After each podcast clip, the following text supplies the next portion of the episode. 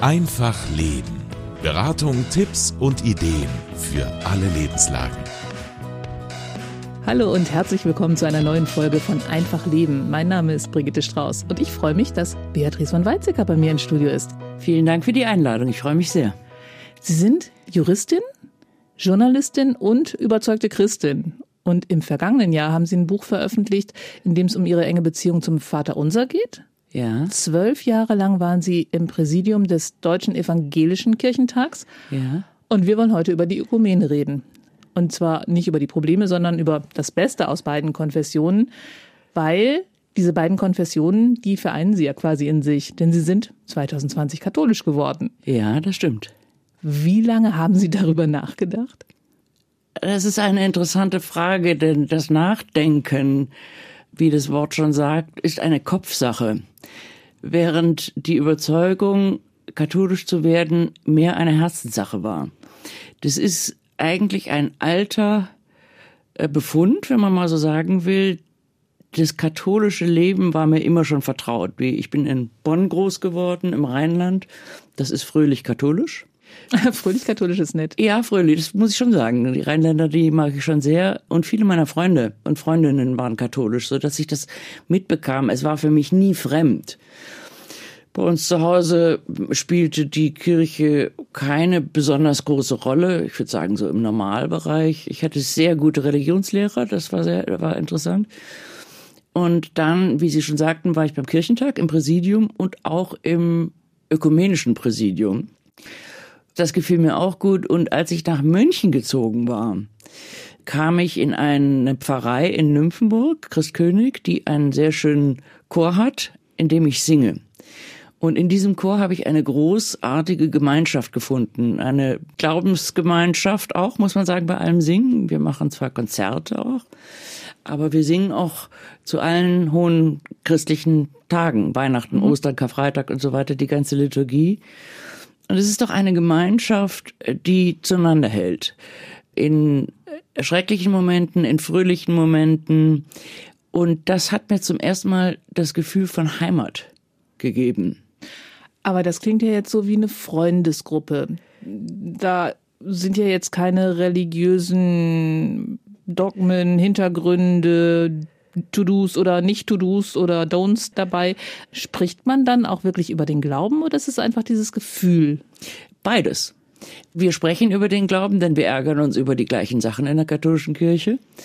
Aber es ist einfach auch das Handeln, was ich als sehr christlich empfinde. Das klingt jetzt ein bisschen komisch, aber es ist trotzdem wahr, weil es sehr vom Glauben geprägt ist. Also wenn jemand stirbt, dann ist der Zuspruch, den wir uns untereinander geben, von dem Glauben der Auferstehung geprägt. Aber das ist ja bei beiden so.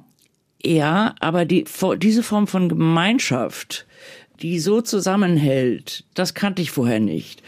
Das drückt sich auch in den Gottesdiensten aus, die ja viel stärker von der Liturgie geprägt sind als bei evangelischen Gottesdiensten, die von Predigten vor allem bestimmt sind, was schön sein kann, wenn die Predigt gut ist was leider die Ausnahme ist und was mich auch eigentlich immer gestört hat. Mich stört zum Beispiel auch immer, wenn Predigten plötzlich politisch werden und man da sitzt und eigentlich schon beim ersten Wort, das nicht Gott heißt, sondern du sollst, ein schlechtes Gewissen bekommt, weil man nicht gut genug ist für diese Welt, im politischen Sinne. Mhm. Ich möchte gern angenommen werden, wenn ich in der Kirche in Gottesdienst bin. Da suche ich Gott und nicht eine Politik. Nun sind die Predigten in den katholischen Gottesdiensten kurz. Äh, manchmal sind sie sehr gut, manchmal sind sie auch belanglos. Das ist so, Menschen sind so. Aber die ganze Liturgie, dass man etwas riecht, etwas sieht, etwas schmeckt, etwas spürt, das ist schon noch etwas anderes und das hat ganz viel mit Gemeinschaft zu tun. Man ist nicht allein, sondern man macht die Dinge zusammen, buchstäblich. Also das ist, sind so diese sinnlichen Aspekte, mhm. oder? Ja. Das, das ist aber doch eher das Drumherum. Nein, die, die sind meine, also das kann man so sagen, natürlich. Aber der Mensch ist ja nicht nur äh, sozusagen ein Kopf, sondern das Wesen des Menschen besteht für mich auch aus den Sinnen, aus der Sinneswahrnehmung. Nicht nur aus dem Wort, aus der mhm. Wortwahrnehmung, aus der Wortinterpretation, sondern das mal sozusagen offen sein kann, sich zurücklehnen kann und das, was auf einen einfließt, wirken lassen kann. Das kommt von außen, aber es geht nach innen, es geht ins Herz hinein. Sie waren ja auch lange im evangelischen Glauben dann engagiert, weil sonst Ja. hätten Sie sich nicht ins Präsidium des evangelischen Kirchentages wählen lassen. Da Ja. gibt's ja eine Menge zu tun. Ja. Das war Ihnen zu verkopft? Das war mir, nein, ich habe es sehr gern gemacht. Aha, Ich habe es okay. wirklich sehr gern gemacht, weil der Kirchentag, wie die Katholikentage auch, aber die Kirchentage noch mehr, ja ein hochinteressantes und auch sehr lustiges Forum ist. Also sich alle zwei Jahre zu treffen mit so vielen jungen, Leuten, die einfach fröhlich sind. Und gleichzeitig ernsthaft diskutieren zu können und die Leute trotzdem bestehen, also sie heftig zu kritisieren und sie trotzdem bestehen lassen zu können. Im Nachhinein fehlte mir immer so ein bisschen der Glaubensbezug, der Gottesbezug, was aber daran liegt, was sicher an mir liegt, weil ich mehr bei den Themen eingespannt war, die mit politischen Dingen, Aspekten zu tun haben. Sehr viel mit Asylfragen, Menschenrechtsfragen, diese ganzen Dinge. Die fand ich wichtig, aber in meinem Leben alles zu seiner Zeit. Alles zu seiner Zeit war richtig. Das heißt, jetzt fühlen Sie sich mit dem Herzen angekommen im Glauben? Ja, mit dem Herzen und auch mit der Seele. Mit der Seele. Ich fühle mich zu Hause. Ich fühle mich wirklich beheimatet. Das ist für mich deswegen neu, weil wir schon als Familie und ich danach auch sehr viel umgezogen sind. Ich habe in verschiedenen Städten studiert und so weiter und als Kind habe ich immer gedacht, alle Menschen auf der ganzen Welt ziehen alle fünf Jahre um, weil das bei uns so war und äh, das hat mich nie belastet. Das, das war einfach die Normalität und ich glaube, als Kind nimmt man die Dinge wahr, wie sie sind und nimmt sie auch als gesetzt, unhinterfragt. So ging es mir jedenfalls und ich fand das auch völlig in Ordnung. Und das Gefühl, ein, ein Heimatgefühl zu bekommen, ich kann gar nicht sagen, dass ich eine Heimat gesucht habe, sondern ich habe eine gefunden und das war äh, sehr überraschend und sehr schön. Aber so eine Glaubensvergangenheit kann man ja auch nicht so einfach abstreifen. Gibt es irgendwas, was Sie jetzt vermissen aus dem protestantischen, na Ritus kann man nicht sagen, aber aus der Art und Weise, wie Protestanten ihren Glauben leben?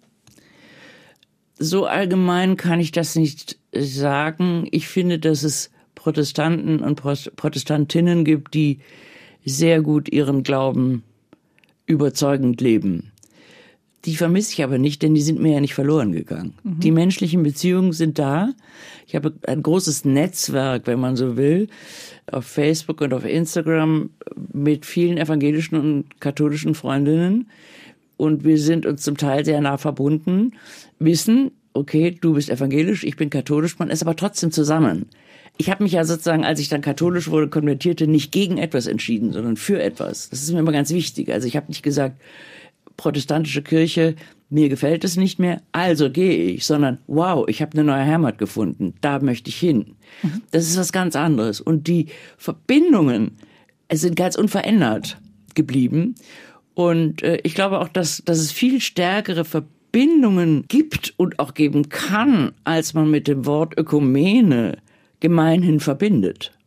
Sie sind jetzt zum Katholizismus äh, konvertiert und da gibt's ja viele Katholiken, die mit Zölibat, Frauen in der Kirche, Missbrauchsskandal hadern und überlegen, deshalb tatsächlich auszutreten.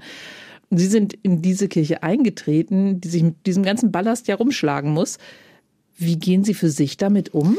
Das sind natürlich alles Themen, die die Menschen zu Recht umtreiben, mich auch. Ich kann verstehen, wenn jemand sagt, das kann ich nicht mittragen und dafür gebe ich auch meine Heimat auf und verlasse die Kirche. Ich kenne einige, die sich auch sehr schwer damit tun, die wirklich gerne in der Kirche waren und die mit einem gebrochenen Herzen gehen. Und das finde ich eigentlich das, das Tragische. Also die nicht, die gibt es, obwohl es die auch gibt, aus Wut gehen, sondern aus, aus Erschöpfung, aus Frustration, aus dieser Art von Motiven. Das kann ich gut verstehen. Und mich beschäftigt das auch. Man muss nur denken, jetzt, also die Missbrauchsgeschichten, darüber muss man gar nicht weiter reden. Das ist äh, so Skandalös. skandalös, darüber muss man gar nicht äh, weiter reden. Aber auch jetzt ganz aktuell diese merkwürdige Pseudo-Erlaubnis, die da aus dem Vatikan gekommen ist, äh, homosexuelle Paare zu segnen. Das muss aber in 15 bis 20 Sekunden über die Bühne sein. Es darf nichts, aber auch gar nichts daran erinnern, dass das eine Segnung ist, sondern es muss aussehen wie so ein Friedensgruß. Es darf auch nicht in der Kirche sein. Der Pfarrer darf einem um Gottes Willen auch nicht gratulieren. Also kann ich sagen, darauf verzichte ich.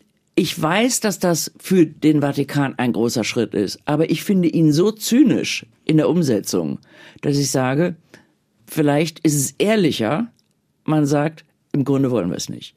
Anstatt man macht eine Mogelpackung und sagt, okay, so gnädig herab, zum Beispiel allein das Wort, es geht ja um Segnung von sogenannten Irregulären dass man auf ein Wort wie das Wort irregulär, also gesetzeswidrig, überhaupt kommt, im Zusammenhang mit Menschen, die sich lieben und den Zuspruch von Gott suchen. Dass man auf diese Idee überhaupt kommt, das empört mich wirklich sehr.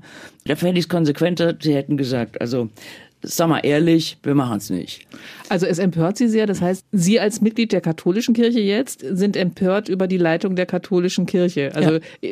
man könnte ja auch einfach sagen, ey Leute, wie kommt ihr auf so einen Quatsch?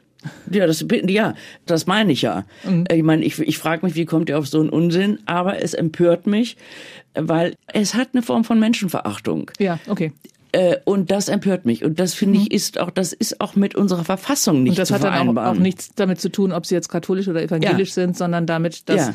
ähm, eine Institution ein solches Wort benutzt wie illegale Flüchtlinge, die genau. Menschen sind niemals illegal, sind Ganz nicht genau. irregulär genau. in die Richtung. Ganz genau. In die, mhm. Und das, das ist auch, das widerspricht auch unserer Verfassung. Da unsere Verfassung in Artikel 1 ist die Würde jedes Menschen mhm. unantastbar. Das darf man nicht verändern. Das ist völlig wurscht, was das für ein Mensch ist. Die, seine, ihre Würde ist unantastbar. Und sich darüber hinwegzusetzen, indem man so etwas von sich gibt, das finde ich ein Ding der Unmöglichkeit. Das heißt, sie regen sich genauso über viele Sachen in der katholischen Kirche auf, wie eingeborene Katholiken das auch tun. Ja, schon, schon, ja, klar. Weil sie, na, nicht nur, weil sie jetzt da, da zu Hause sind, aber jetzt gehören sie zu dem Verein dazu. Genau, jetzt gehöre ich zu dem Verein dazu und was natürlich jetzt dann kommt, ist, dass dann Leute sagen, dann tritt doch wieder aus. Und das möchte ich eben gerade nicht. Und zwar aus zwei Gründen. Erstens möchte ich diese Heimat nicht aufgeben. Und zweitens möchte ich unter keinen Umständen durch meinen Austritt dazu beitragen, dass die Hardliner stärker werden. Ich glaube nicht, dass ich irgendwas beeinflussen kann. So, das wäre vermessen, das zu glauben. Aber ich würde Menschen den Rücken kehren, Menschen, die Kirche ist ja nichts Abstraktes, Menschen den Rücken kehren, die sich für die Kirche einsetzen. Ich kenne junge Priester, die so engagiert sind, im guten Sinne, so viel für Kinder und Jugendliche machen, wenn ich nur an meinen Chorleiter denke, was er bei uns in unserer Pfarrei durch die Musik in die Kirche hineinbringt, mit dem Kinderchor, mit dem Jugendchor, mit dem Erwachsenenchor, mit uns, den würde ich, den, den würde, ich hätte das Gefühl, ich würde den allen in den Rücken fallen, indem ich sagen würde, ja, ich singe vielleicht ein bisschen mit, aber mach du mal dein Zeug alleine. Das mache, so bin ich nicht, das mache ich nicht. Also sie bleiben dabei, die Kirche von, von innen, also würden, nein, sie würden, möchten die, die Menschen um sich herum stärken, weil, ja. weil Kirche die Summe der Menschen ist, genau. die in dieser Kirche Mitglied sind. Genau. Nochmal zurück zu Ihrer Vorgeschichte. Sie waren ja nicht nur im Präsidium des Deutschen Evangelischen Kirchentags, Sie haben es eben auch schon gesagt, Sie waren im Präsidium des zweiten und des dritten Ökumenischen Kirchentags. Beim zweiten waren Sie noch evangelisch, äh, beim dritten Kirchentag waren Sie schon katholisch, oder? Äh, beim zweiten war ich noch evangelisch, beim dritten wurde ich katholisch. Das war gerade so. Das war die, währenddessen. Okay. 21 war das? Mhm. Der, der dritte, ne? War das da irgendwie anders? Hat sich das anders angefühlt für Sie? Oder war, waren Sie gleich für die andere Kirche dort im Präsidium gesessen? Nee. Nein, das war so, dass ich, nachdem ich diesen Entschluss gefasst hatte, natürlich einen Brief an die Präsidentinnen und Präsidenten geschrieben habe und meinen Rücktritt angeboten habe, weil die Plätze ja paritätisch besetzt sind, evangelisch-katholisch, ACK, ganz wichtig. Auch dabei und so weiter. Arbeitsgemeinschaft christlicher Arbeit, Kirchen. Genau, es ist ganz wichtig, die immer zu benennen, weil die wirklich wichtig sind. Und äh, da mein evangelischer Posten jetzt frei wurde, wollte ich der evangelischen Seite natürlich die Möglichkeit eröffnen, mich sozusagen nachzubesetzen. Und daraufhin bekam ich einen Brief ja, wir hatten aber noch eine Sitzung, eins von beiden, wo mir bedeutet wurde, in einer unglaublich offenen Art.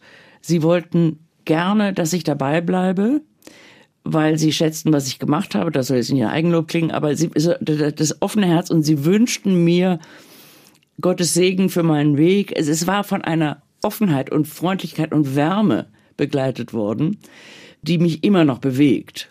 Das muss ich sagen. Und letztlich habe ich diese ökumenischen Präsidien auch nicht so erlebt, dass die Evangelischen etwas gegen die Katholischen versucht haben durchzusetzen. Natürlich beim Geschichten Eucharistiefeierabendmahl war es immer etwas schwierig.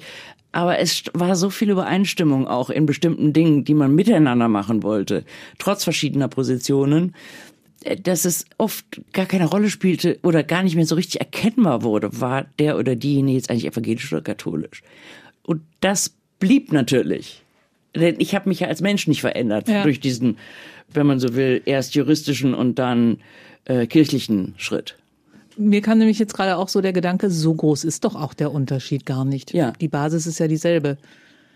Und Ganz die genau. Ziele sind es ja im Prinzip auch. Ganz genau. Aber es fühlt sich anders an, habe ich jetzt verstanden bei Ihnen. Ja, fühlt sich anders an. Haben Sie denn den Eindruck, dass sich eine der beiden Konfessionen mehr für die Ökumene einsetzt als die andere. Also gerade bei diesem ökumenischen Kirchentag sind ja die Leute, die die Ökumene auch wirklich vorantreiben ja. wollen. Gibt es da Leute, die sich mehr engagieren oder gibt es auf der einen Seite mehr Bremser? Das ist nicht ganz einfach zu beantworten. Ich würde sagen, aus der Innenperspektive des Präsidiums, dem ich angehört habe, das verändert sich ja immer mit den mhm, Menschen. Genau. Ja, stimmt, genau. Das äh, ist, kann ich nicht sagen, hier saßen die Bremser, da saßen die, die mehr wollten. Das kann ich nicht sagen. Bremser und die mehr wollten gab es auf beiden Seiten. Nach außen hin, sehr stark durch die Medien, das, dafür, wofür ich Verständnis habe, weil ich selber viele Jahre als Journalistin gearbeitet habe, sieht es immer so aus, als käme die Ökumene nie zustande beim Kirchentag, weil es immer beim Thema Eucharistie Abendmahl scheitert. So ist das nun mal. Und das wird immer groß betont. Ich möchte nicht sagen aufgebauscht, aber in die Richtung geht es. Und durch diese markante Überschrift, die jeder sofort versteht, ist kein Platz für das, was sich eigentlich tut, für die Zwischentöne. Wie das so ist im Leben. Die Zwischentöne gehen immer unter. Es bleibt schwarz und weiß und das bunte Grau sozusagen, was entsteht, mit seiner Farbe, mit seiner Kraft, das geht unter, ist aber trotzdem da. Was ist das zum Beispiel, das Bunte? Dass man miteinander was macht, dass man zusammen, also zum Beispiel, was, was für beide Kirchen immer wichtig ist bei den Kirchentagen, ist die Erinnerungsarbeit, das Erinnern, das Gedenken zu Beginn. Es geht immer um ein Gedenken aus der, der, aus der Vergangenheit, in der Nazizeit, Gedenken an Opfer und, und verschiedene Formen, wie man das machen kann. Und nun kann man sagen, es ist ein politisches Thema. Das mag stimmen, aber trotzdem ist das, was wir wollen oder wollten, ich kann ja nur aus meiner Zeit sprechen, war so deckungsgleich. Und wissen Sie, wenn, wenn man an solchen Themen arbeitet oder zum Beispiel beim Thema AfD, ganz klar, wenn man da miteinander arbeitet und man plötzlich sich darauf besinnt, worauf kommt es eigentlich an? Worauf kommt es an? Auch auf die Glaubensfreiheit und nicht auf den Glaubensmissbrauch. Dann merken Sie, der andere Mensch will genau das, was ich auch will. Und das verbindet einen ganz stark, dass auch andere Gespräche möglich sind. Sie, sie glauben gar nicht, was nachts in irgendwelchen Küchen, wenn die Hälfte schon schläft, noch äh, geredet wird über Losungen, über das Kirchentagsmotto und so weiter. Wie nah wir uns da manchmal geworden sind und dann aber doch zum Teil ein bisschen vorsichtiger waren dann in der Umsetzung, weil wir dachten, das ist nicht zu vermitteln zum Beispiel. Man hat natürlich schon äh, die öffentliche Wirkung auch im Blick. Aber es ist wie immer im Leben das Geheimnis, dass das Leben aus Menschen besteht. Die Ökumene besteht aus Menschen. Die Gesellschaft besteht aus Menschen. Und die zu stärken, die zu verbinden, ist ganz unsichtbar, aber das ist das Eigentliche, auf das es ankommt und nicht auf die Schlagzeile. Wow, gemeinsames Abendmahl. Aber das ist das, was die beiden ja trennen. Also da ja. sind, sind ähm, Menschen, die ihren Glauben feiern und ja. über ihren Glauben reden, über Tod und Auferstehung Jesu Christi, ja. die, was die gemeinsame Basis dieses Glaubens ist. Aber was kann Ökumene denn dann irgendwann werden? Also wenn Sie mal so Ihren Traum von Ökumene, Ökumene das eine Haus, diese eine Kirche, kann es die irgendwann geben? Das weiß ist ich das nicht. überhaupt erstrebenswert? Äh, Ja, das ist nämlich die zweite Frage. Erstens weiß ich es nicht und zweitens ist die Frage, ob es erstrebenswert ist. Denn in der Vielfalt liegt ja auch ein Charme.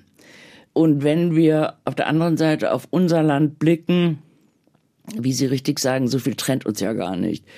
Ich war ein paar Mal in Israel, was ja leider Gottes im Moment nicht möglich ist, und dort immer wieder in der Grabeskirche. Und das ist nach gerade komisch, so, so berührend das ist. Das Allerheiligste, das Grab selbst.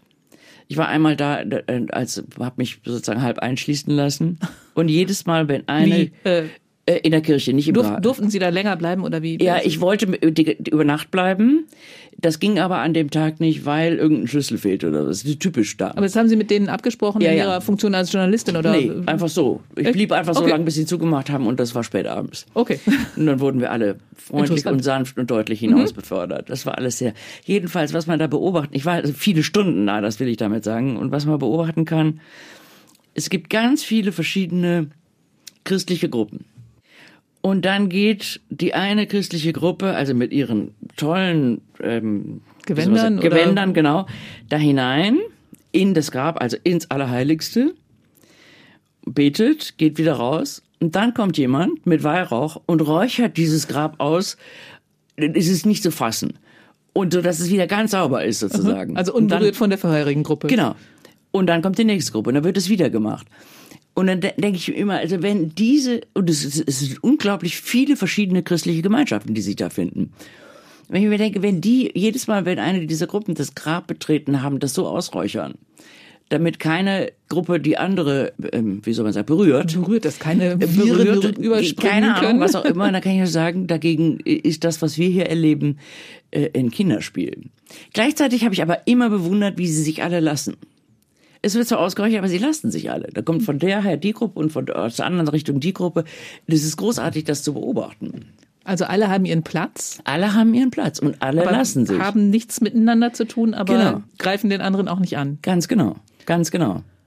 Wohingegen wir hier versuchen, eine, ein gemeinsames Haus zu schaffen. Das ist in Deutschland vielleicht auch noch mal wichtiger oder nicht? Weiß, weiß ich nicht. Vielleicht sind wir ein bisschen zu sehr darauf fixiert. Okay. Denn meine Stadt Israel kennt nun Muslime, also Islam, Judentum und Christentum. Und wenn sie ins Zentrum Jerusalems kommen mit der Klagemauer der Al-Aqsa-Moschee und Erlöserkirche und diesen wirklich großartigen Orten, die so dicht beieinander sind, sie drehen sich um, dann sind sie beim nächsten Ort und äh, sehen, wie im Verhältnis wenig geschieht.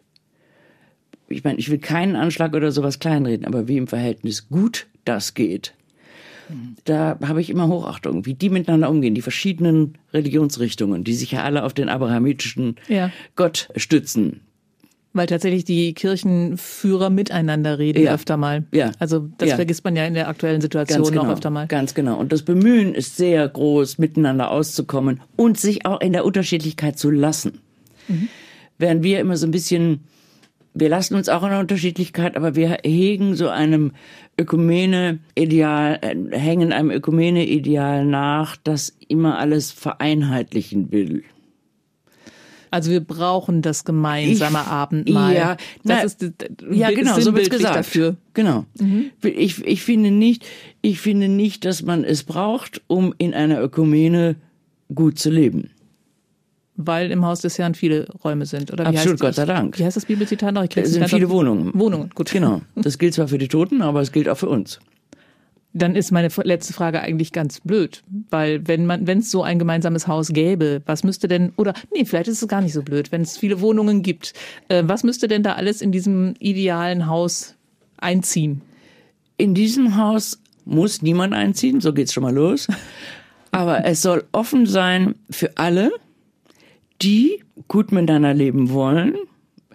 Es soll nicht offen sein für die, die andere vertreiben wollen, für Intolerante, aber es soll offen sein für die, die gern beieinander sind, die eine Gemeinschaft haben wollen, eine Glaubensgemeinschaft haben wollen, womit wir wieder zum Anfang kommen. Meine Erfahrung in Christkönig in Nymphenburg, dass man füreinander da ist, wenn die Not groß ist und sich miteinander freut, wenn es einen Grund zur Freude gibt. So ein Haus wünsche ich mir. Also an diesem Haus können wir doch wunderbar alle mitarbeiten. Ja. Ich finde es eine sehr spannende Aussicht. Ich finde es sehr wichtig und ich möchte auch so, so ein Haus wünsche ich mir auch gerade jetzt in unserer Gesellschaft, die immer ungeduldiger wird, wo immer mehr Leute Demokratievertrauen verlieren, wo alle Leute ungeduldiger werden und keiner mehr Nachrichten schauen will und immer mehr Proteste und Demos und Streiks und sonst irgendwas und, und die Feindseligkeit zunimmt. Ich finde, desto, desto größer ist mein, äh, meine Sehnsucht nach einem Haus, in dem es Frieden ist, der aber niemanden ausschließen soll, der immer einlädt, jeden und jede, die auch in diesem Frieden leben wollen. Also es, das Haus hat eigentlich nicht so richtige Mauern, sondern hat unheimlich viele Fenster. Das ist echt ein schönes Schlusswort. Beatrice von Weizsäcker war mein Gast heute bei Einfach Leben. Vielen Dank. Ich danke. Den Link zu Ihrem neuen Buch finden Sie wie immer in unseren Shownotes. Ich verabschiede mich von Ihnen und sage vielen Dank fürs Zuhören. Machen Sie es gut, Ihre Brigitte Strauß.